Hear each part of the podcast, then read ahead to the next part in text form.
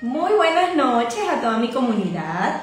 Como todos los jueves, estamos aquí en nuestro espacio que ya se ha convertido en una tradición y además lo disfruto muchísimo. Es como mi momento de antiestrés porque tengo la oportunidad de hablarles, siento que están aquí cerquita de mí, eh, a todas las mujeres y hombres que también nos acompañan.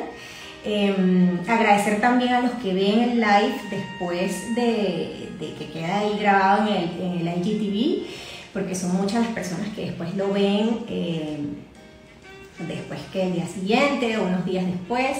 Eh, agradecer la preferencia para los que siempre tienen este espacio de conectarse. Sé que hay una propuesta eh, amplísima en internet a esta hora y bueno, que estén aquí conectados y nos regalen su tiempo, para mí es de un gusto inmenso.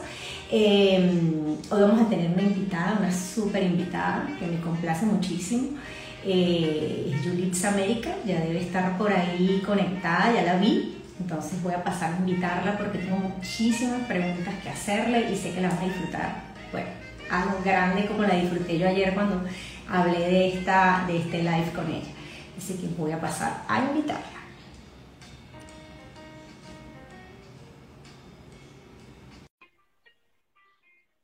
Voy a parar aquí esta musiquita de fondo. Vamos a Hola, hola. Hola, Yulitza, ¿cómo estás? ¿Me escuchas bien? Buenísimo, ¿cómo te ha ido? ¿Me ves bien o está, está lento mi internet? Yo te veo bien. voy a salir y volver a entrar porque está como lento mi internet. Ok, ok, perfecto.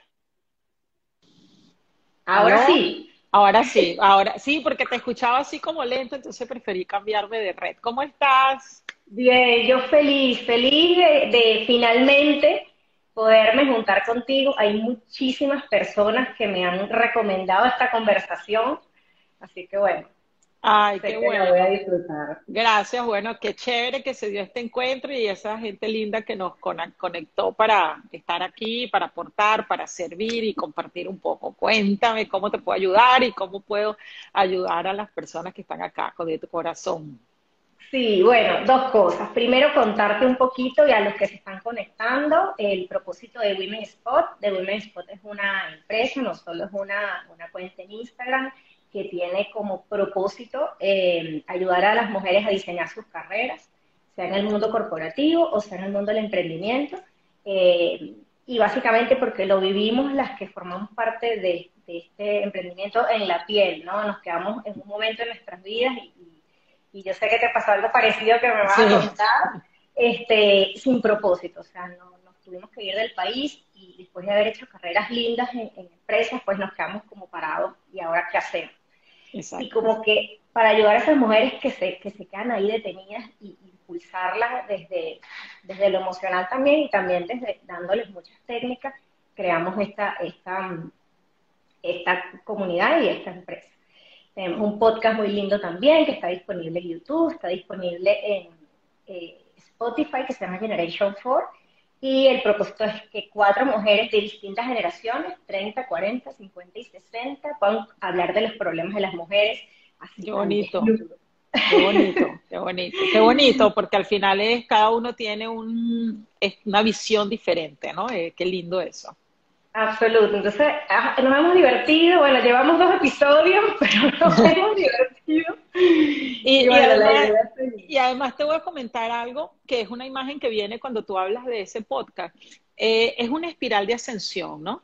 Y diferentes, en diferentes etapas de nuestras vidas pasamos por los mismos problemas, solo con diferentes niveles de conciencia, ¿no? Entonces, eh, muchas veces nos vamos a encontrar con la misma piedra, pero la madurez que tenemos es diferente para enfrentar esa piedra. Entonces es bonito que ustedes lo puedan hacer, aunque no sea la misma persona, pueden ver desde diferentes ángulos esa misma situación y eso es muy enriquecedor.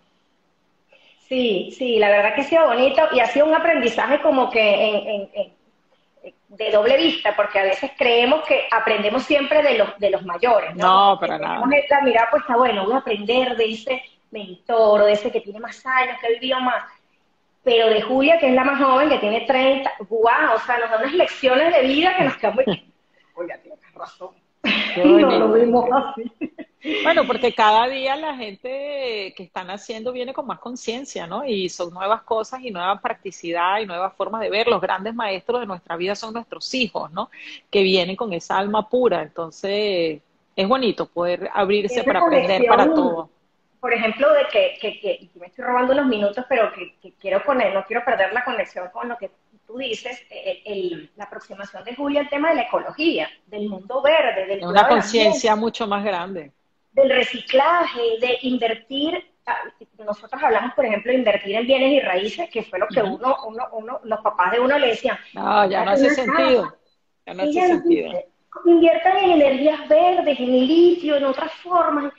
Y al final dicen, wow, de verdad que sí. Y esos son los aprendizajes este, que, que nos dan estas nuevas generaciones invaluables, ¿no?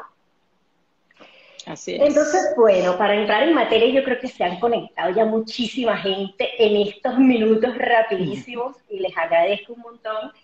Yo quiero presentarte, Yulitza, em, y presentarte primero que has hecho un paso precioso por acá, por Brasil.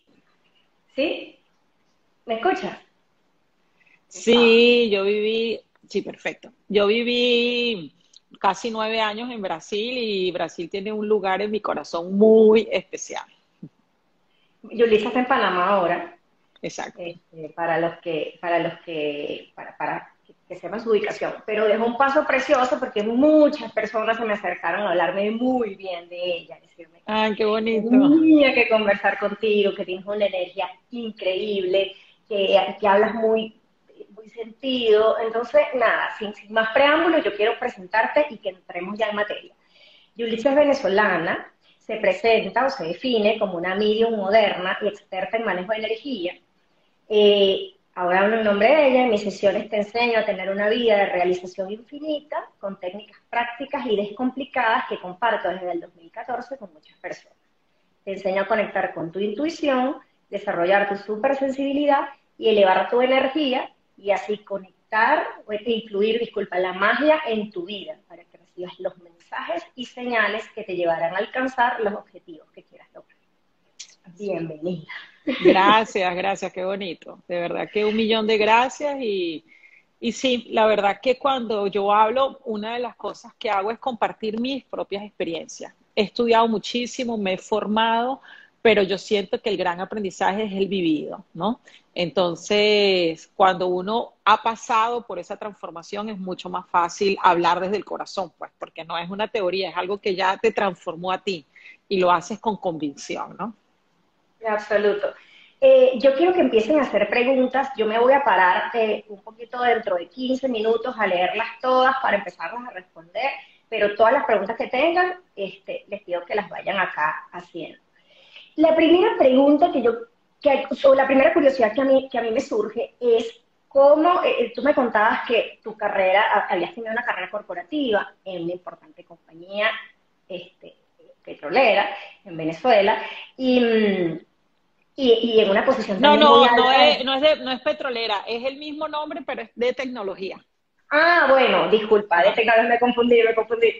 Pero el nombre es igualito ajá. Eh, cierto no Em, y, en una importante posición, ¿qué hace? Este, que, es una posición financiera además, que en el estereotipo, que yo cada vez más estoy lucho contra eso, pero no hay forma de cuando conoces a alguien como pasar por ese matiz, eh, que digamos en ese estereotipo de que, de que el financiero es una persona rígida, es una persona con una cabeza bien cuadrada, una persona que, que capaz, este, hasta la relación, hasta las relaciones afectivas normalmente son, son como mm, distintas, son, son, a veces hasta más tímidos, diría yo.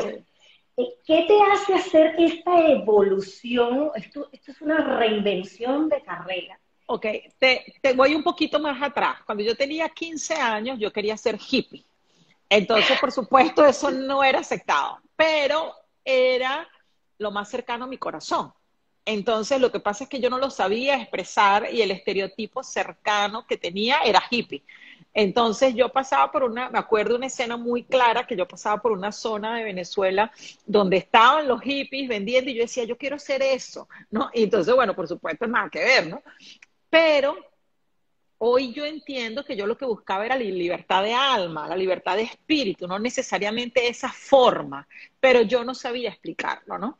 Entonces, bueno, me fui por, por buscar una seguridad o algo que era lo que nos educaron para eso, ¿no? Entonces yo empecé a estudiar economía y lloré lágrimas de sangre Después de eso, tenía la opción de cambiarme. Mi mamá me dijo, no hay problema, cámbiate, pero cuando sepas para dónde cambiarte, cosa que nunca supe, y me cambié a contaduría, que era algo más o menos, pero...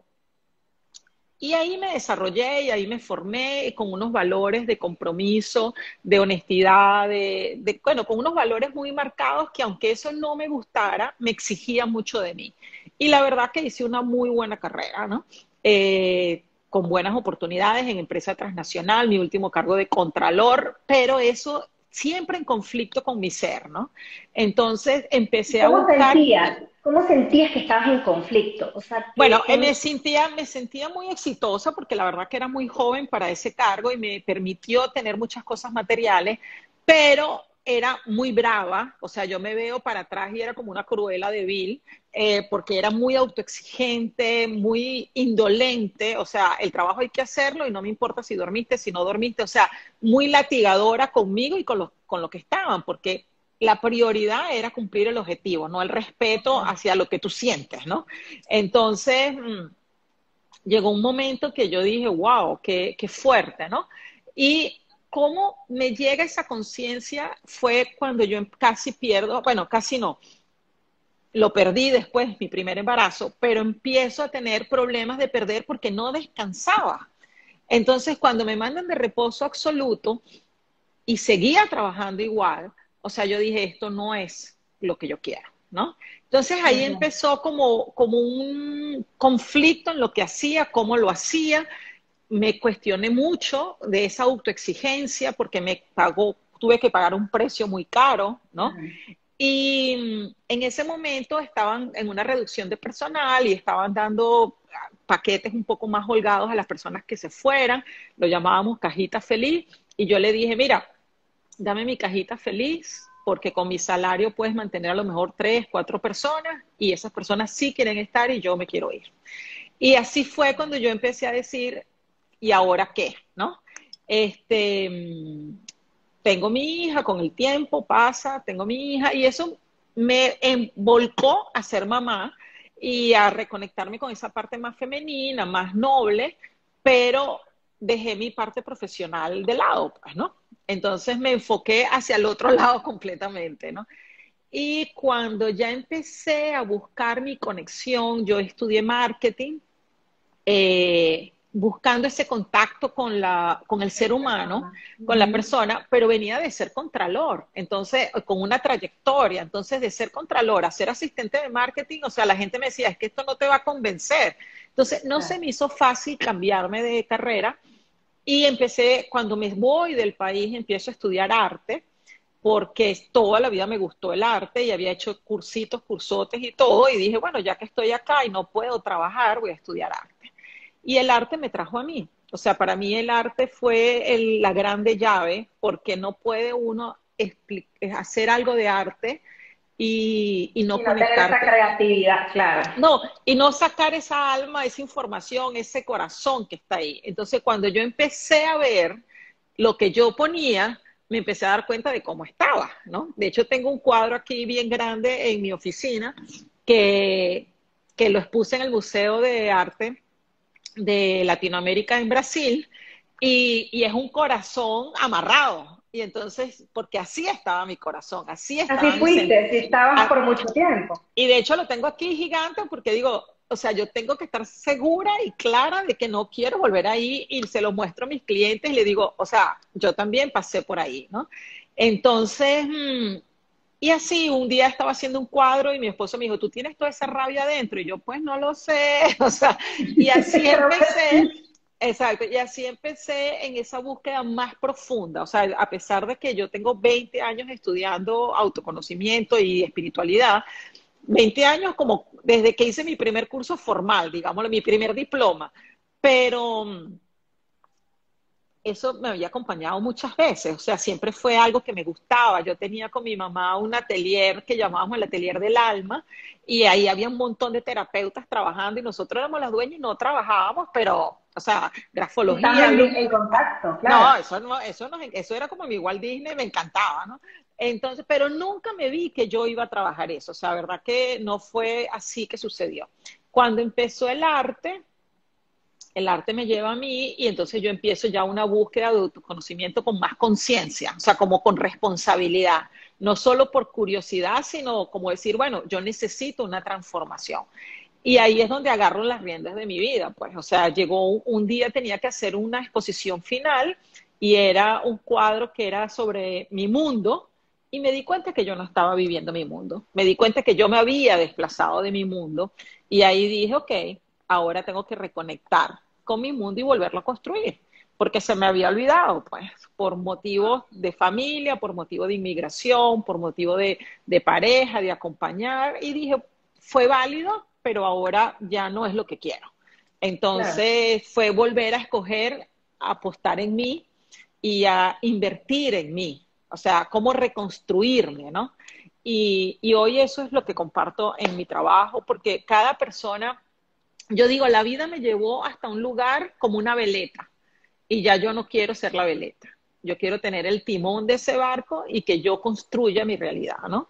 Entonces, y cambió la jugada, cambió la vida, cambió mi nivel de conciencia, cambió mi... absoluto, 180 grados. Y después, muchos años después, me encontré una amiga y me dice, no, chica, tú lo que eres es una hippie chiqui. Y entonces me dio tanta risa, porque yo dije, bueno, al final fue eso, ¿no? Una vuelta para poder tener una estabilidad, poder compartir desde una seguridad y plenitud, pero no perdiendo esa búsqueda del alma, ¿no?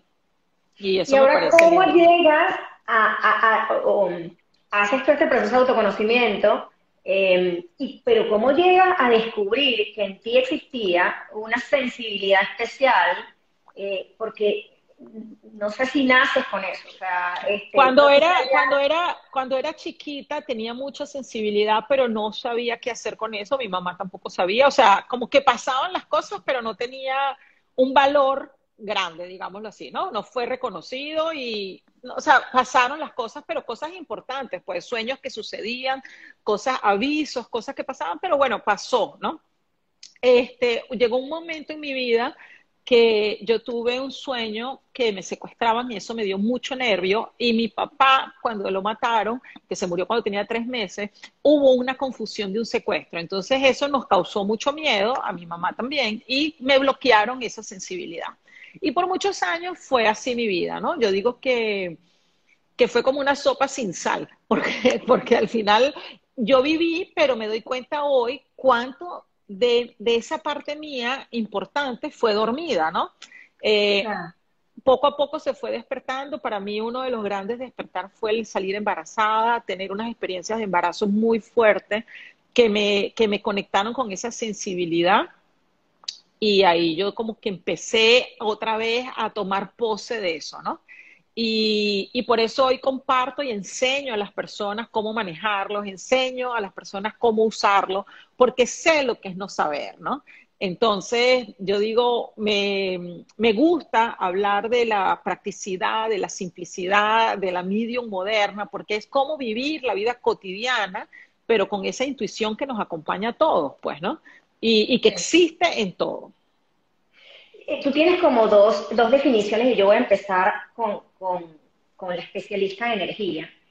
Y, y, quiero como, yo te lo, te lo contaba en la entrevista previa que tuvimos, o sea, yo quisiera como entender algunos básicos de, del tema energético o, sensorial o espiritual, no sé qué nombre darlo desde mi ignorancia profunda, em, del tema de energía. O sea, existen energías realmente en, en, en todos nosotros existen gente que vibra de una manera diferente, que son los chakras, este, el bloqueo de los chakras. O sea, yo a veces escucho este tema de los chakras y, te contaba que me parece como, como que la gente lo habla con mucha ligereza y no sé si realmente eso es así. O sea, sí, fíjate. Okay, exacto. Fíjate una cosa importante. Para mí, o sea, hay un concepto básico que a veces suena etéreo, pero que para mí es 100% así, que es que somos energía, ¿verdad? Entonces, cuando nosotros nos reconocemos como energía, empezamos a prestar atención en estos chakras. ¿Qué, ¿Qué, son los chakras? Son los centros energéticos que tenemos. Entonces yo siento que hay una, a veces hay una separación, porque todo el mundo sabe que existen chakras, pero todavía no estamos convencidos de que somos energía. Entonces, si tú reconoces que tienes unos centros energéticos, o sea, el paso siguiente es saber que eres energía, ¿no? Entonces, y entender que todos tenemos una vibración y somos responsables de la vibración que nosotros emanamos. Entonces, hay gente que tiene la energía más densa, hay gente que tiene la energía más limpia, hay gente que tiene la energía más sutil. ¿Por qué? Porque nosotros somos responsables de lo que hacemos, a qué nos conectamos. Entonces, por ejemplo, una persona que esté todo el día conectada a la egrégora de las noticias, de los homicidios, de los asaltos, se absorbe esa energía. Entonces es una persona que va a tener energía más densa. Y no es, que es una cosa que yo siempre digo, no es que se la roban, es que la entrega. Porque al final... ¿Cómo Por ejemplo, hay, hay, un término que hablan de vampiros energéticos, ¿verdad? No, no hay vampiros energéticos. Hay que tú estás desprotegida y tú entregas la energía a esa persona que necesita una energía vital para vivir porque posiblemente esté más baja que tú. Pero si tú te proteges, esa persona no te va a quitar la energía. Yo por lo menos cuando hago cursos presenciales, yo les digo, mira, yo voy a poner mi energía a una distancia y ustedes van a sentir dónde está esa energía, porque es un escudo energético que tú expandes. Y las personas son, un grupo de personas, todos se paran a la misma distancia, porque yo estoy blindada a eso, ¿no? Y así como yo, todos los podemos hacer. Entonces el problema es que salimos bañándonos, porque todo el mundo quiere estar oloroso, pero energéticamente salimos sucios. Entonces, por eso es que uno rezonga, por eso es que uno reclama, por eso es que uno anda todo el tiempo provocando cosas negativas a tu alrededor. Entonces, yo le digo, sal, ahorita puede salir un poquito sucio porque todo el mundo lleva máscara y no te huele, pero no salgas sucio energéticamente, porque tú contaminas el entorno energético. Entonces, salir sucio, por ejemplo, para yo entender, energéticamente sería ese consumo de cosas este, negativas, por ejemplo. Consumo de energía cargada, de información cargada, retroalimentarte con la queja, con la rezongadera, con el mal humor, este, no tener espacios de calma, no tener espacios saludables energéticamente o mentalmente, donde tú tienes pensamientos o eh, destructivos, donde tú eres autocrítica, donde tú eh, no te valoras. Entonces, todo eso altera tu energía. Lo que comes, si tienes vicios, si tomas alcohol, si tomas, o sea, todo eh, son tienen carga energética. Entonces el punto es, no es que ahora no pueden tomar alcohol, no, es que si tú tomas alcohol... por, eso, entonces no es que no puedes, el punto es que tú tienes que saber que lo tienes que compensar. Así como cuando te comes dos arepas, tú sabes que el día siguiente tienes que comer más ligero, o te comes una paella, tú sabes que tienes que comer más ligero, igual es energéticamente. Si tú te conectaste a eso, tú tienes que hacer algo para compensar tu energía. Entonces muchas veces yo veo personas que están agotadas, cansadas, y es que hay un milkshake de energía que has absorbido. Porque al final, si tú vas a una fiesta y después vas a un cafecito y después vas a no sé dónde, estás agotado. Y al final no sabes cómo compensar esa energía. ¿Cómo compenso esa energía? ¿Cuáles recursos tengo para compensar? Cuando bueno, primero hay herramientas simples y básicas que una pudiera ser la meditación, que yo te diría que es la, es la más básica de todas. Sin embargo, mucha gente le cuesta meditar, ¿no?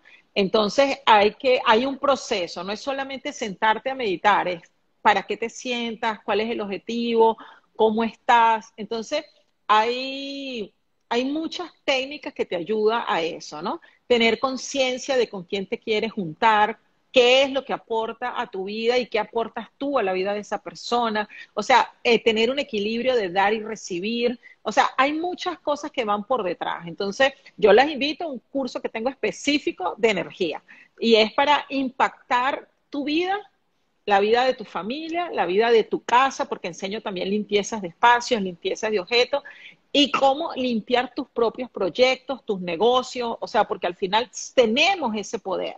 Entonces, si tú cuidas tu energía, tú también eres responsable de la energía que tú emanas, ¿no? Y es ahí donde se crea eh, la realidad y la co-creación de todo eso, ¿no? esto que, la gente habla mucho de, bueno, no cuentes este proyecto porque entonces no se te va a dar, porque esto... No, no se te da porque tú dejas la ventana abierta para que otro impida tu proyecto. Entonces, pero yo siento que si tu proyecto está y tú estás con tu energía 100%, ¿por qué otro te lo va a tumbar? O sea, eso viene del miedo, viene de la carencia, viene de la angustia de que el otro tiene más poder que yo. No, yo tengo el poder de sustentar lo que yo creé. Entonces, ¿por qué yo le voy a decir que otro tiene más poder que yo? Claro. O sea, ese es mi punto de vista. Mi punto de vista es que si tú estás seguro que eso está ahí y si tú tienes el derecho a la abundancia ilimitada del universo, o sea, ¿por qué otra persona va a venir con su carencia, con su envidia, con su angustia, o sea, con sus vibraciones bajas y tú te vas a conectar a eso? mi vibración está por encima de eso. Entonces, ¿por qué yo voy a dejar que eso me interfiera? ¿Sabes? Entonces, lo que puede pasar es que tú tengas la conciencia de entender que eso con el tiempo no te, no te pertenecía o, o, decidiste que no era lo mejor para ti o cambiaste tus objetivos, pero que otro te lo quitó porque tiene más poder, yo no comparto ese pensamiento. Siento que es una forma de colocarse en víctima. Y, y, yo no parto del principio de la víctima, yo soy una persona que puede sustentar la vida que yo quiero. Entonces, ¿por qué el otro va a tener, por qué le voy a entregar mi poder al otro, no? Ok, yo quiero aquí eh, parar a leer un poquito eh, los mensajes. Gabriel, te, Gabriel Luciano te dice, hola Yulitza, eres un sí. Qué bello. eso? Dios te bendiga. Cuando vuelves a repetir esos mensajes o dar mensajes al azar, un beso grande. Bueno, Qué lindo. conectadas. Yo no estoy viendo, yo no estoy viendo nada porque cuando se me salí se perdieron los mensajes, entonces me quedé como paralizada, pues. Entonces. Feliz presente. Eh, Yulitza eres la modelo más bonita que tenía Caracas. ¡Upa! Ay, ¿quién me dice eso? Eso es de mi época de modelaje. Ay, fuiste modelo, pero Dios mío, aquí hay hasta otro rol. Ah, no, no, cuéntame eso. ¿Quién está diciendo eso que no veo? Yo fui A ver, ya yo te voy a buscar, tranquila. Antes de los 20 años fui modelo. Fui modelo de tienda. Alejandra, 66. Ay, qué bella. Bueno, ya, que escríbeme por privado para reconocerte porque no veo aquí los usuarios. Pues sí, yo fui modelo de Tropicana, bueno, no puedo decir más, no sé si puedo decir marca, pero fui, todas. Fui modelo de Tropicana, de L'Oreal, yo tenía el pelo larguísimo y me decían que, que, me hacía mi permanente y la verdad que mucho era mi propio pelo, pero sí, se, fue una experiencia súper linda, súper linda. Por eso yo hoy digo que Brasil me dio la oportunidad de desarrollar mi espíritu y Panamá me dio la oportunidad de materializar mi espíritu. Entonces, hoy yo me siento plena porque estoy en paz con ese pasado em, que pudiera ser superficial, ¿verdad? Que es el modelaje, pero con un espíritu lleno tú puedes eh, completar, ¿no? Entonces, no, una cosa no excluye a la otra. Y, por mucho tiempo sí lo sentía que lo excluía, ¿no? Entonces hoy yo digo, es esa abundancia infinita que es poder estar bien en la materia y bien en la parte espiritualidad, en tu parte espiritual y traer ese ser integral con coherencia, con bienestar, que, que, es, mm, que es lindo, pues, ¿no? O sea, y que es completo. No necesitas calar una parte tuya para traer ese bienestar absoluto, ¿no? No, pero de verdad que has hecho cosas que te han hecho, siento yo, moverte entre, entre, esas, dos, entre esas dos cabezas. Normalmente uno habla siempre como ese cerebro más del lado derecho, ese cerebro más del lado izquierdo, entre lo racional y lo artístico. O sea, creo que, si, que si bien lo estás explotando hoy más, creo que también tuviste en tu adolescencia y, esas etapas de, de, de esa parte. Mira, aquí Jessica pregunta, este, bueno, Luz, gracias. Me encanta que, te guste la entrevista. Eh, Jessica pregunta, ¿cómo nos protegemos de las energías negativas? Eh, retomo, no hay que protegerse de la energía negativa. Ese es mi punto de vista. Lo que hay que hacer es que tu energía sea tan alta que la energía negativa no te afecte. Entonces no es protegerte, es blindarte para que tu energía esté elevada. Porque cuando uno dice, o sea, yo, es un poco, es un tema confuso, pero yo digo, cuando te proteges es porque el otro es más fuerte. Y no es así. Es que yo, mi energía sea tan fuerte que repela la energía del otro. ¿Me explico? Entonces, para mí, ese es mi punto de vista. Porque uno vibra en el nivel energético que tú estás. Y si tú estás en un nivel de vibración alta, la energía baja no te va a tocar, no te va a llegar. Entonces, no es una negación de que no existe, es entender que esa no es tu realidad y que tú no quieres vibrar a esa vibración. Porque, por ejemplo, si tú dices, ¿cuáles son las energías bajas? El miedo, la frustración, la angustia, la queja, la envidia. Entonces, si yo en mi día no tengo miedo porque estoy segura de lo que estoy haciendo, no estoy quejándome porque tengo serenidad suficiente para pasar los desafíos de la vida. No estoy en una energía de frustración porque estoy haciendo algo que me gusta. No tengo, ¿sabes? Como que tú empiezas, ¿por qué yo voy a vibrar con algo que no está en mi frecuencia? Porque si somos vibración, la frecuencia que vibra es porque tú estás en esa misma vibración. Un ejemplo práctico es, tú tienes un niño que está llorando si ese niño no es tu hijo, a ti te da sentimiento y lástima, pero no te da el desespero como cuando yo era tu hijo. O sea, porque cuando es tu hijo, tú sabes que tú eres la única que lo tienes que cuidar.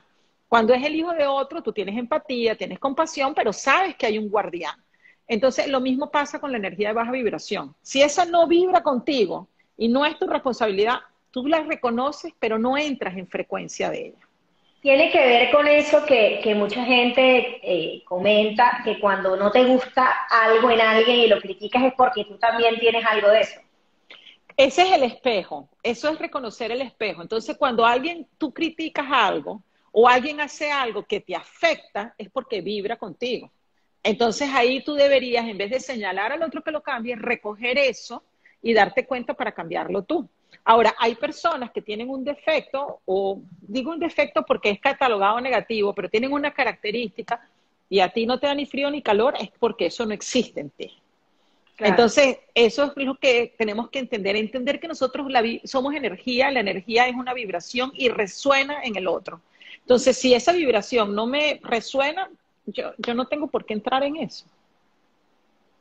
Clarísimo. Aquí Isabel pregunta, definitivamente hay gente que te pone literal en desagüe, menos mal que hay gente que te llena la fuente. Qué bonito. Entonces ahí el punto sería, no dejes que nadie te llegue el desagüe y no le des la responsabilidad a nadie que te llene la fuente, porque el día que no llegue el que te llene la fuente te vas a quedar vacío. Y el día que ese de persona te tire, quite mucho más del desagüe, también te vas a quedar vacío. Entonces, tú tienes que ser autorresponsable. Y eso se lo digo a ella y me lo digo yo. O sea, yo tengo que recordarme cada día de ser autorresponsable conmigo, de llenar mi fuente y no permitir que nadie me quite la fuente o me vacíe el desagüe. Es, ahí es donde yo digo, uno va por la vida como una veleta o agarra el timón de la vida. Porque si un día te encontraste a tres personas que te vacía el desagüe y no te encontraste a nadie que te lo llena, ¿cómo te quedaste? Claro.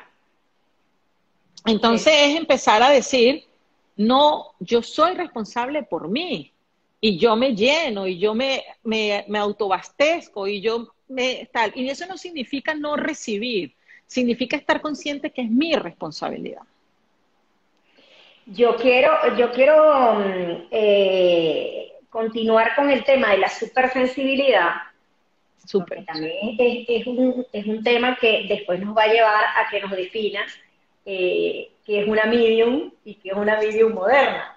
Entonces, bueno, probablemente vamos a empezar a, entender qué es esto de la supersensibilidad.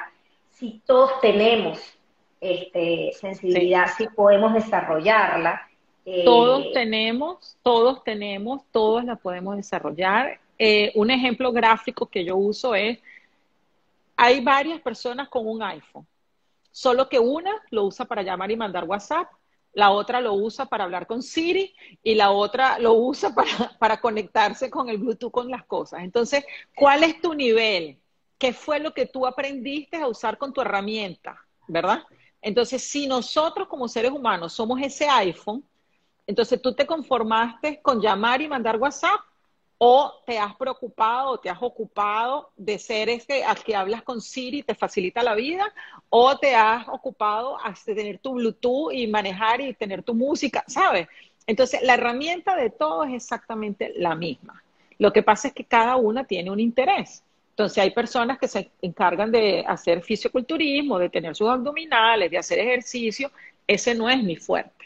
Hay personas que se encargan de desarrollar su supersensibilidad. Eso es mi herramienta. Entonces, es el mismo iPhone.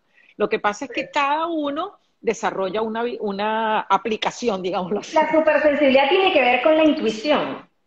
La intuición es la puerta de la, de la supersensibilidad. La intuición es lo primero que abre para la supersensibilidad. Sí, porque, o sea, la intuición es esos, son espacios de conexión donde tú generas una información, donde tú captas una información, ¿no? Entonces, digamos que la intuición es ese radar, ¿no? Ahora, cuando ya esa intuición existe, tú la puedes potencializar con clarividencia, clariaudiencia, clarisapiencia y todas esas claris, ¿no? Que son la expansión del ser. Entonces, yo digo, nosotros tenemos cinco sentidos, ¿verdad? Pero cada uno de esos cinco sentidos tú los puedes expandir. Entonces, imagínate que en vez de ver, emprendes a observar, ¿verdad? Entonces, después de observar, aprendes a ver lo que no se ve. Después de que tú escuches, tú puedes oír o puedes escuchar. Ahora también lo puedes expandir para escuchar esa información que está ahí en el campo sutil. Lo mismo es el gusto. O sea, tú puedes eh, probar o puedes saborear o degustar. Entonces es la claridegustación también, que es como tú sientes un sabor de algo que no está en la materia. Por ejemplo, eh, yo llego y escucho también de gente, y hablo por mí, de, o sea, sobre la intuición. Bueno, hay algo que no me gusta, esto no, no me, no, no, pero no, no sé, pero no lo sé explicar. Claro. ¿sí? No sé por dónde viene, no sé qué más hacer después que ya yo siento eso. Normalmente la decisión que tomo es, bueno, es, muy básica. Si, esto no me, no me cierra, eh, no me voy por este camino, pero, pero llega hasta ahí. Claro. Por eso, te digo, esa es, la, esa, es la, esa es la primera puerta. Ahora, ¿cuál sería el siguiente paso? Captar por qué esa información no te gusta, ver cuál es el mensaje que está ahí, qué, es lo que hay ahí que te obstaculiza a ti llegar. Porque, por ejemplo, imaginemos que tú vas a hacer un negocio y tú sientes que no te gusta, ¿verdad? Entonces tú dices, ¿qué es lo que puede pasar? Y la información que te llega es que te van a robar. Y capaz el aprendizaje es aprender a poner límites. Entonces, cuando uno no profundiza, uno es como que te tocan la puerta y tú te vas corriendo. Pero hay algo que puede ser que esté negativo, pero a, veces hay, es un aprendizaje que te va a confrontar con algo. Entonces, hay una intuición que te dice, mira, ese no es el camino más fácil, pero no por eso no hay algo que te pueda ofrecer. Que tengas que indagar. Que tengas que indagar. Entonces, Evidentemente que ante el desconocimiento mejor te vas para el otro camino, ¿no? Pero a veces hay un aprendizaje que tú sabes que después de eso te puede llegar otra cosa. Ok. Entonces, esa es la diferencia, un paréntesis, esa es la diferencia de andar a ciegas o tener la información completa y tomar la decisión. Porque a veces, por ejemplo, hay situaciones que sean más difíciles, pero no por eso no nos llevan más rápido a nuestro objetivo. Entonces, ahí es uno escoger qué es lo que quiere con la información completa. Ok, ahora, ¿cómo eh, trabajas entonces? Aparte de esa intuición, o, ¿cómo lo hiciste? Un poco qué camino seguiste tú de aprendizaje eh, para llegar hoy a ser un medium moderno y después me explicas qué hace un medium moderno, qué te distingue de lo que se conoce como un medium. Yo creo que no hay fórmula perfecta. Eh, yo voy a compartir lo que a mí me sirvió, ¿no? Eh, para mí, el proceso clave inicial fue el autoconocimiento. El autoconocimiento te ayuda a limpiar tu canal de conexión. Cuando tú te conoces, tú quitas las piedras que obstaculizan esa conexión que tú tienes como ser humano. Entonces, no significa que solo eres la parte buena o la que te gusta. No, es reconocer también la parte que no te gusta, abrazarla, es como luz y sombra, abrazar eso y decir, sí, yo soy eso, aunque no me guste. O aunque yo lo tenga distorsionado, yo me ocupo de cuidar eso. Volvemos al niño llorón. No porque tu hijo llore, tú no lo quieres. Es que tú reconoces que él llora y yo me ocupo de ese llanto, ¿verdad? Entonces, en mi caso particular, para ponerte un ejemplo, yo soy muy controladora. Entonces, yo me ocupé de ese control, ¿verdad? Se me va a salir siempre, pero yo estoy atenta a que ese control hace parte de mí, exacto. Entonces, a medida que tú vas haciendo esas cosas, vas limpiando los dolores, los sentimientos.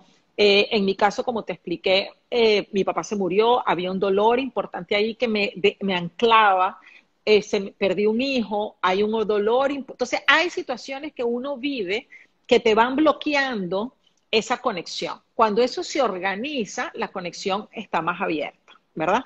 Entonces, el primer paso para mí es el autoconocimiento para limpiar como tu conexión interior, que es esa alineación con chakras, donde no hay desconexión, donde está en armonía, donde tú sabes que cada chakra está como funcionando bien, ¿verdad? Tu centro energético. Una vez que los centros energéticos internos están funcionando bien, tu energía es capaz de expandirse. Porque si estamos en una energía que está bloqueada, que está densa, ¿tú qué te vas a conectar? Con todas esas energías densas. Entonces, si ya yo tengo mis energías más equilibradas, yo voy a conectarme con unas energías de mejor nivel. Y mi energía se puede expandir. Mi energía se puede eh, ir a otros lugares, ¿no? Entonces, cuando uno consigue esa expansión y esa conexión con el todo, tú conectas con la supersensibilidad, porque la supersensibilidad es la expansión del ser. Entonces, es esa expansión energética donde tú ya no eres solo el cuerpo, sino además eres todos tus cuerpos sutiles. Y ahí, cuando tú empiezas con la supersensibilidad, que empiezas a sentir un mensaje, empiezas a trabajar la intuición, empiezas a afinar todas esas canales de información que tenemos, el próximo paso es la mediunidad, que es cuando ya tú empiezas a conectar con espíritus de personas que ya no están en este plano, ¿no? O maestros, o guías, o seres queridos que se murieron ya, porque al final, y hay otros plazos también, porque cada vez vamos creciendo como seres humanos, ¿no? Como... Julie, y y una pregunta de nuevo, desde mis canales sucios, no. mis canales no, alineados. No, eh, yo, cuando tú me narras tu historia, yo siento que es un proceso que ha ido evolucionando, ¿no? Claro. Que ha sido también un proceso de autoconocimiento y de descubrir y descubrirte, ¿no? Exacto. Em, eh, desde el miedo, de nuevo, eh, decides avanzar, ¿no? A esta nueva no te dio miedo nunca eh, eh, el proceso cuando ibas, eh, cuando ibas evolucionando en él. Por ejemplo, justo en este caso de conectarte con otros seres queridos, eso nunca te sentiste miedo y dijiste, paro aquí este esta expansión del ser porque me estoy conectando con cosas que... Mira, yo creo que es un proceso de expansión y sustentación. O sea, expandirse, expandirse, expandirse y no sustentar no hace mucho sentido. Es, tú captas una información, sustentas, la incluyes, la organizas dentro de ti y después la compartes. Entonces es un proceso, imaginamos como la digestión. Yo como algo, lo saboreo, wow, eso está rico, y hasta que no lo como y no hace mi proceso digestivo, el ciclo no está terminado. Entonces, a nivel espiritual, la información es exactamente lo mismo. Uno hace como un download de información hay un momento de introspección que si lo comparamos con la naturaleza sería el invierno, que es sustentar esa información y posteriormente viene el florecimiento. Entonces, es un proceso, un ciclo de naturaleza igualito, eh, donde uno va pasando por cada paso. Hay veces que el proceso es mucho más rápido y uno consigue hacer el elixir bien rápido y, y, consigues evolucionar más rápido y hay cosas que son a lo mejor tus piedras de tranca donde necesitas sustentar y trabajar mucho más, ¿no? Entonces yo creo que es, mm, es un proceso de respeto y de conciencia de, de tú saber en qué etapa tú estás, ¿no? De tú saber en qué momento tú estás y, no tener ese miedo, sino más bien entender en qué proceso de ese momento tú estás para poder avanzar, ¿no? Entonces, el miedo vino más para mí cuando no sabía qué hacer con la información que recibía.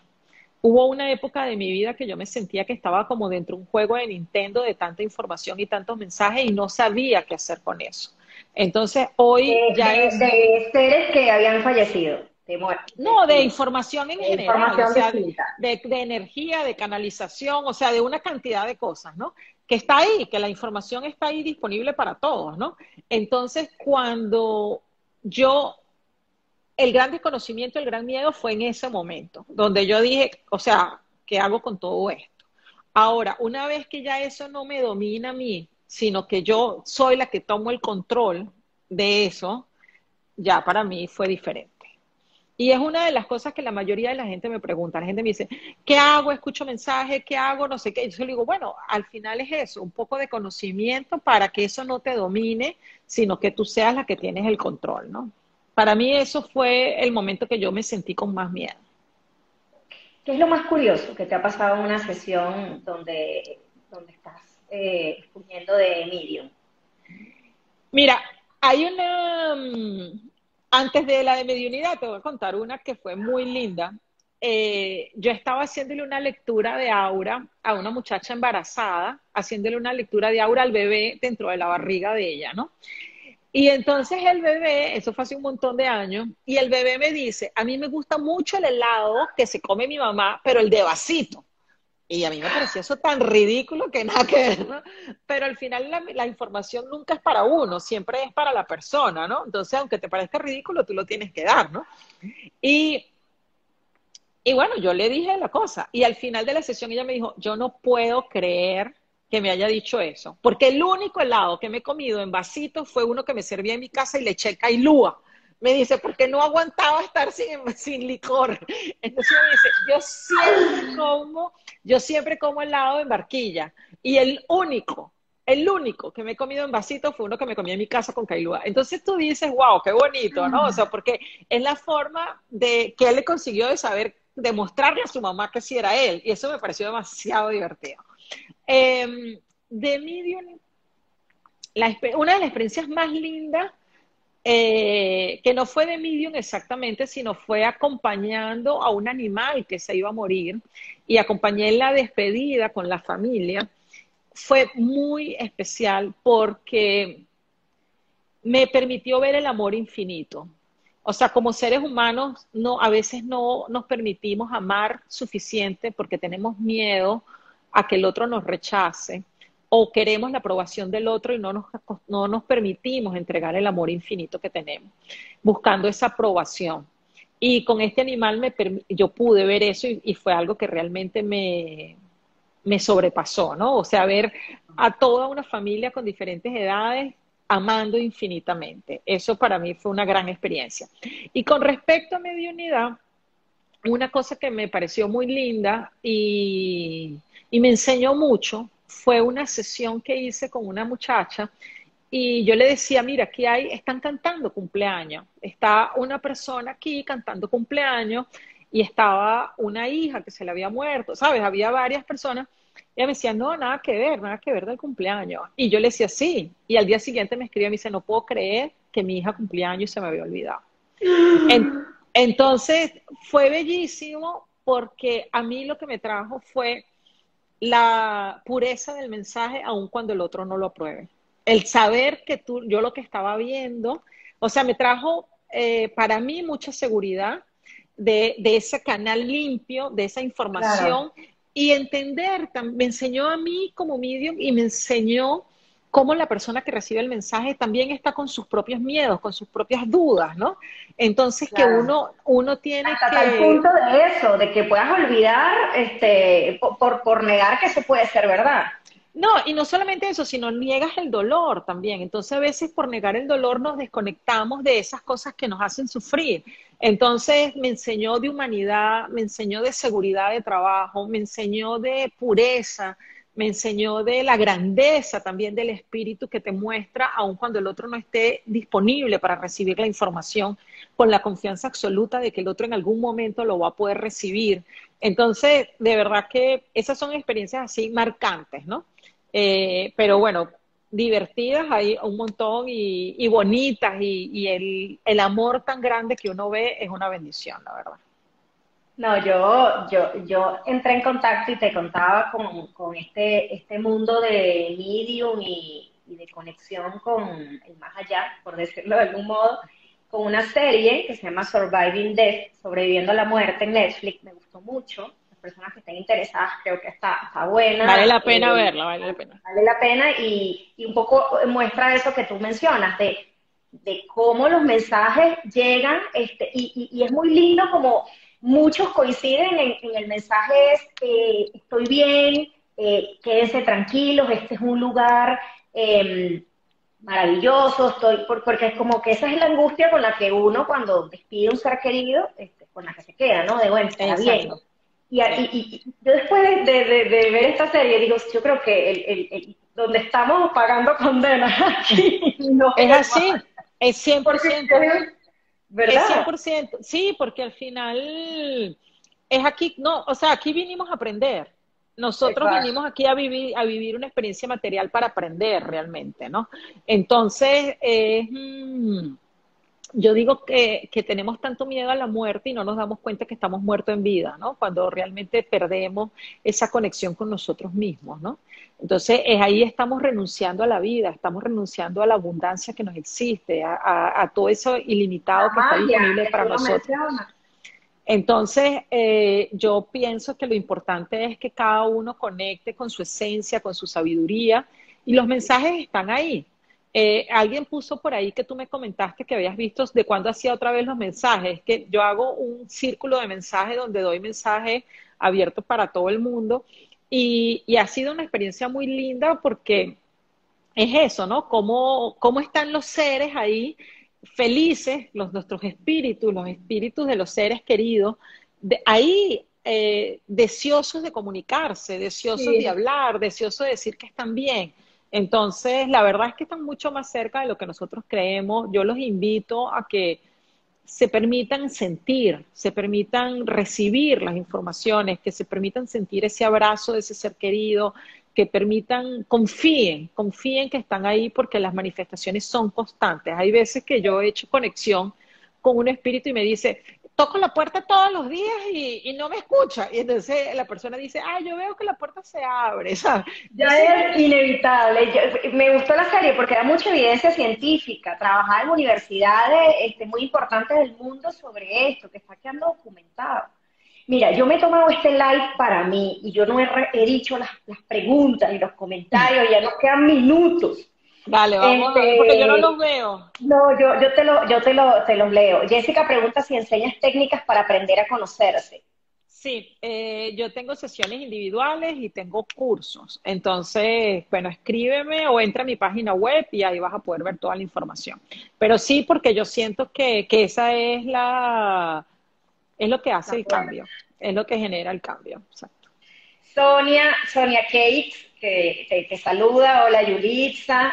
Eh, muy bueno. Eres bella, Yulitza. Gracias. Eh, Irene Castillo, qué buena dupla. Anita y Yuli, bravo a las dos.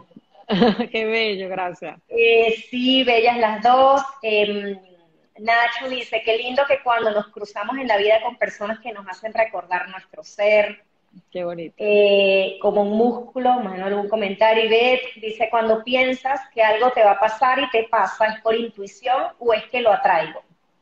Mira, hay dos cosas. Número uno, a veces la información viene para prepararte ante esa situación.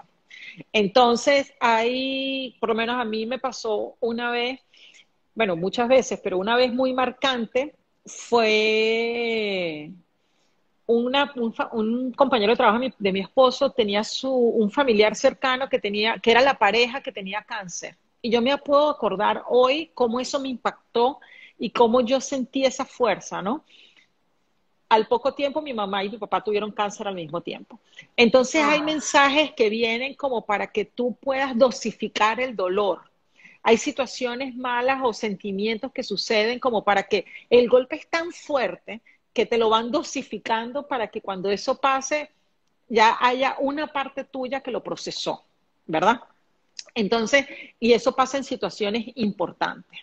Otra cosa es que intuición es cuando tú recibes la información y sabes que eso va a ser así y no tienes duda que eso es así, que es diferente a esos avisos, ¿no? Entonces, yo te diría que observaras cuál de las dos mm, descripciones se, se, parece más a lo que tú sentiste, ¿no? Porque la intuición es eh. cuando tú no tienes dudas, sabes que va a ser así. Eh, Nati dice, bello, bello, que bello es entrenar nuestra conciencia. Y Beth dice, cuando escribí la pregunta lo respondiste. Ah, ok. Lindo, Titina dice, cuando sueñas con algún familiar que murió y en el sueño te pide algo muy específico, ¿se puede decir que es una forma de ellos comunicarse? Sí, el sueño es un gran portal, el sueño es maravilloso, o sea, en los sueños uno, es mucho lo que se vive y se puede experimentar a través de los sueños y realmente pueden manifestarse por ahí para decirte algo. Entonces es como una, en el sueño es el único momento que nosotros dejamos la parte consciente y estamos en nuestra pureza inconsciente. Entonces es mucho más fácil que un mensaje se, se cuele por ahí.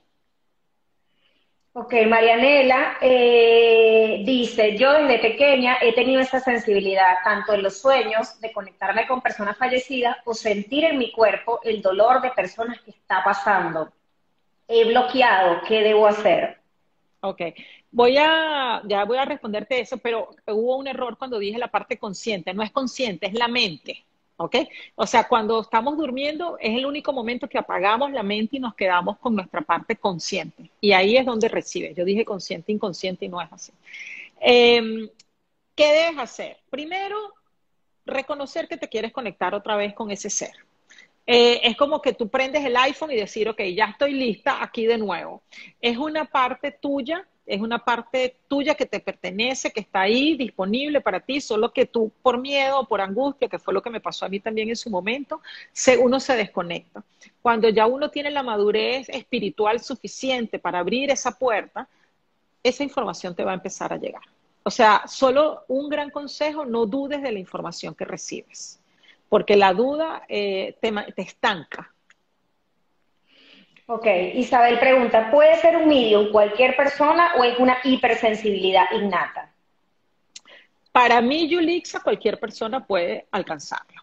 Digamos que hay personas que reciben la información más fácil porque digamos que tienen esa, esa tareita ya adelantada, pero todos pueden hacerlo, porque la, y cada día va a ser mucho más porque eh, cada día los velos se están disolviendo. En esta cuarentena es increíble la cantidad de gente que está recibiendo información, que está aprendiendo, que quiere saber y, y cada día va a ser mucho más porque nos, cada día nos damos cuenta de que necesitamos un nivel de conciencia más elevado. Los muchachos, como hablamos al principio, están viniendo con un nivel de conciencia mucho más grande, menos apego a la parte material, por eso es que no les importa el alquilar, no les importa comprar, porque eso ya no es importante y por eso la movilidad y por eso la globalidad, porque no hay localidad, no hay temporalidad. Entonces, cada día va a ser mucho más y la verdad que si tenemos la oportunidad de aprenderlo para acelerar ese proceso, es una bendición para todos. Jessica pregunta, ¿cualquier persona puede conectarse con un ser querido a través de un medium o, se necesita tener algo específico para lograr esa conexión? Cualquier persona puede, si un medium, o sea, si la persona de verdad es un medium, te va a hacer la conexión. Una cosa importante que sí es, es, mm, importante destacar, uno no puede escoger con quién se quiere conectar, porque también hay que entender que, o sea, ¿Qué es el medium? El medium es como el ecualizador de, una energía. Entonces, el medium tiene al cliente y tiene al espíritu, ¿verdad? Entonces, el espíritu está en esta energía que es una vibración mucho más elevada porque ya no tiene conexión con la materia. El, cliente, dependiendo de su nivel de conciencia, siempre va a tener una eh, vibración más baja que el espíritu, ¿verdad? Ahora, ese cliente puede tener bajo, bajo, bajísimo, o sea, depende de cómo sea, ¿no? El medium está en la mitad. El medium necesita salir de este plano material, elevarse, pero y el espíritu necesita bajar para que se genere esa conexión. Entonces, no todos los espíritus están en condiciones de bajar, porque también para ellos es un esfuerzo. Para uno como medium es un esfuerzo, para el cliente muchas veces es un esfuerzo que hasta traspasar la barrera de que eso existe o que pueda, él necesita un esfuerzo desde su nivel de conciencia. O sea, es un trabajo que tiene que ser armonioso para los tres. Entonces, muchas veces uno ve al espíritu, pero el espíritu no está en capacidad de conectarse o de hablar. Entonces usa otro espíritu que sea como un intermediario. Hay otros que realmente no pueden, ¿no? O sea, o que no, no están ahí disponibles porque también están haciendo otras cosas, digámoslo así. Porque si vemos una vida que es eterna y que tenemos varias reencarnaciones, no somos solo esta familia, somos varias familias. Entonces el espíritu está como ocupadito, digámoslo así, ¿no? Entonces, la verdad es que siempre se va a presentar alguien porque tenemos mucha gente muerta, ¿no? Eh, y siempre quieren traer un mensaje. Ahora, que sea específico el que tú quieres, ahí es donde hay una... No se puede garantizar eso. Eh, bueno, yo, yo no sé cuándo esto va a acabar, pero vamos a darnos dos minuticos más porque hay preguntas muy buenas que, no quisiera dejar pasar. Aquí pregunta eh, Islenian, si oyes o te llaman o te susurran algo estando dormida o despierta, ¿por qué pasa? Es una clara audiencia, es una capacidad tuya que tienes de escuchar. O sea, es una expansión del, del oído donde tú consigues escuchar lo que no está materializado en este campo material, pero la información está ahí. Entonces, es como una sensibilidad tuya de usar la clareaudiencia. Es importante decir que cada persona tiene una sensibilidad más desarrollada. Entonces, en este caso específico, la clareaudiencia posiblemente sea la tuya. En mi caso, yo uso varias, pero eso no significa de que a lo mejor hay una que no pueda estar más afinada, ¿no? Entonces, lo importante es eso, conocer cómo es tu supersensibilidad. Porque una de las cosas que yo veo es que mucha gente te da como un ABC y yo digo, si no sirve, como una receta, no sirve. Si el ABC es diferente mío, entonces yo no soy sensible. No, es que tú estás aprendiendo por, por otro y no por lo que es real para ti, ¿no? Total. Mira, aquí Patri pregunta, Yulitza, aproximadamente 30 minutos antes de mi papá partir, apareció una mariposa, aproximadamente 30 minutos antes de partir. Luego, posteriormente y hasta el día de hoy, se me acercan mariposas. Qué bonito, que imagínate que tronco es señal. A veces el espíritu ya se fue y el proceso físico demora un poco más. Entonces yo te diría que en ese, o sea, 30 eh, minutos puede haber sido que ya tu papá estaba listo para irse o ya el espíritu había casi salido. Entonces, eh, fue una señal del decirte, yo me voy a manifestar a través de las mariposas, que estoy segura que es lo que tú sientes cuando ves las mariposas, ¿no? Sentir lo que está cerca. La serie pasa, en la serie de Netflix pasa con un, con un pájaro. Con un pájaro. Y súper lindo, ¿no? Súper lindo, de verdad. Bueno, a mí me, a mí me pasó con, con mi papá de crianza.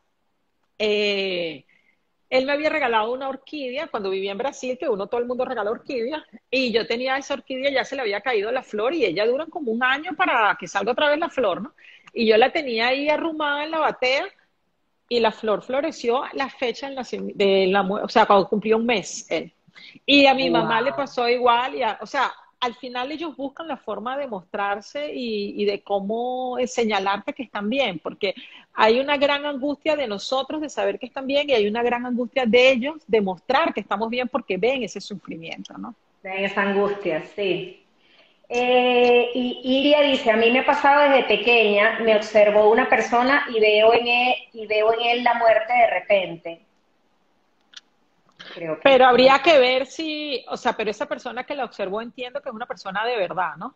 O sea, viva. Entonces, esa muerte puede ser que ya estaba presente en él, puede ser. O, bueno, no sé, es muy difícil poner ahí un, una, un juicio o una explicación cuando no tengo el contexto completo, pero yo me atrevería a decir que algo había ahí con esa persona que, que estaba con una energía muy baja, pues. Sobre las mariposas, preguntan si las mariposas grandes anuncian tragedia. Bueno, mira, yo también las veo y digo, uy, eso no me gusta, pero, pero no sé cómo explicarlo.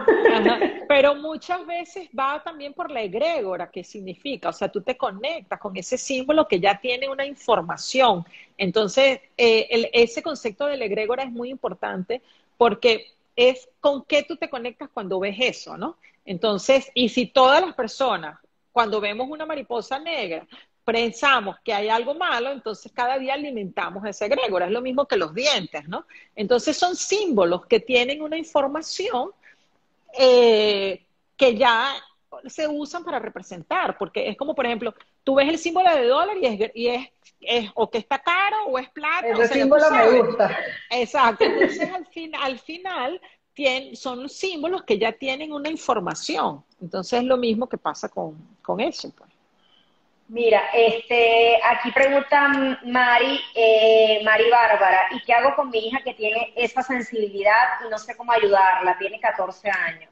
Bueno, prepárate, estudia tú para enseñarla, porque uno, uno sobrevive o uno se permite sobrevivir, pero a uno le duele mucho ver un hijo sobreviviendo.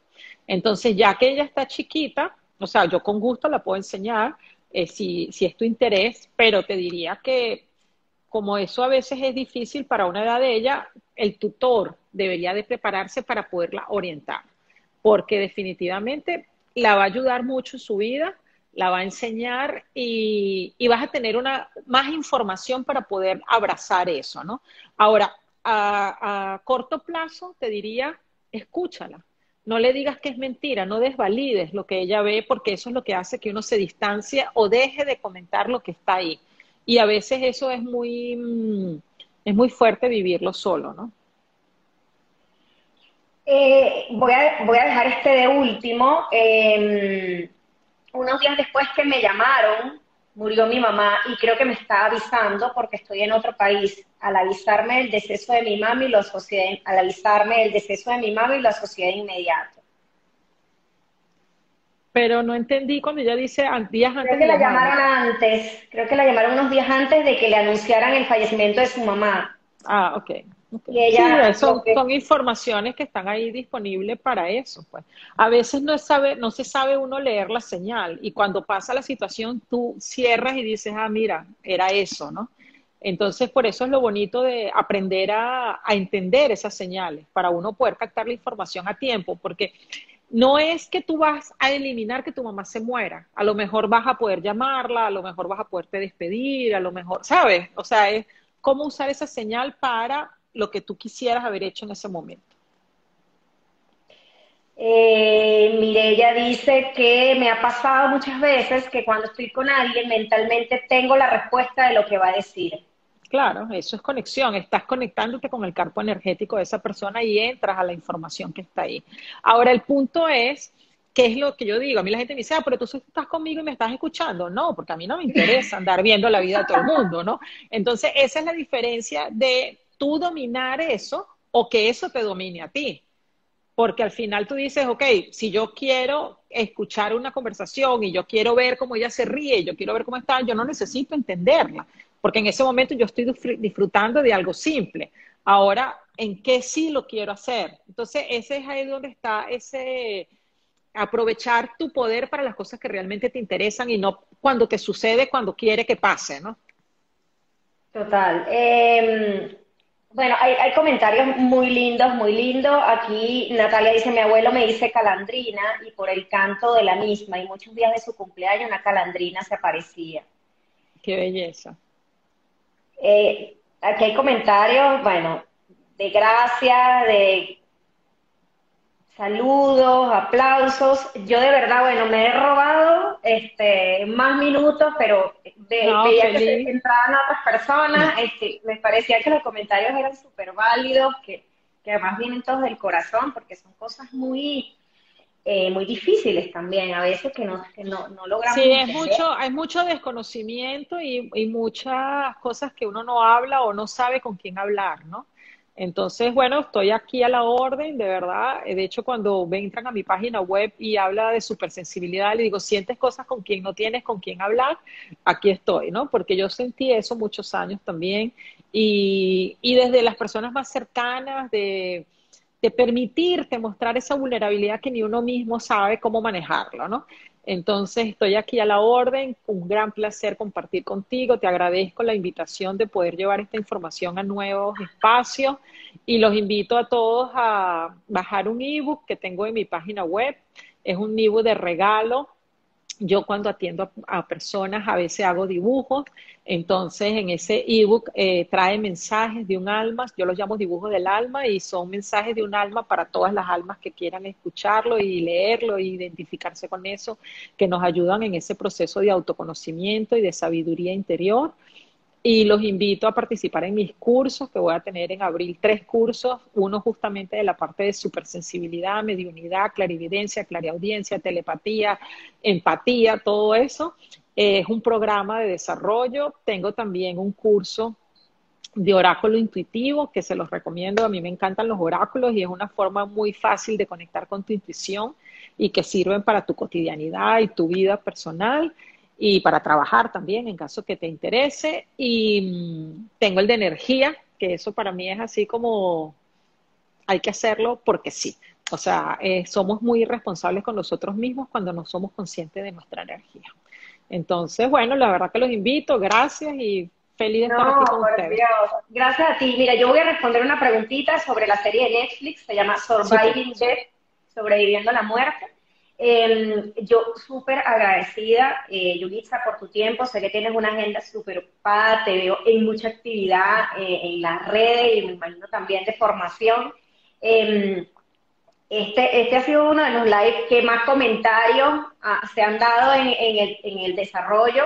Eh, básicamente es por, porque hay mucha curiosidad, necesidad y de saber qué hay, qué hay después.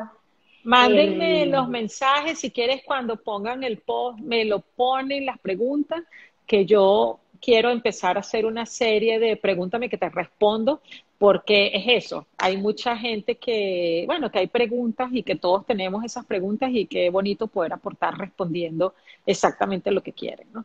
Entonces, estoy a la orden, de verdad, y un millón de gracias.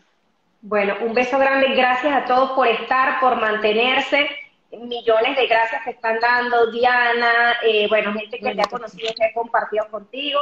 Eh, Qué triste eso no poder ver los mensajes, me da, estoy así como, que no, me tienen que contar porque no veo, pero de verdad que gracias y un beso. Ay, Carmen, mira, Carmencita te está preguntando algo, que porque siempre me vuelvo a dormir por segunda vez y tengo pesadillas, porque me pasa eso. Bueno, habría que ver, es importante, o sea, ¿a qué hora te duermes por segunda vez? Bueno, Carmen, activa para que aquí te den el dato.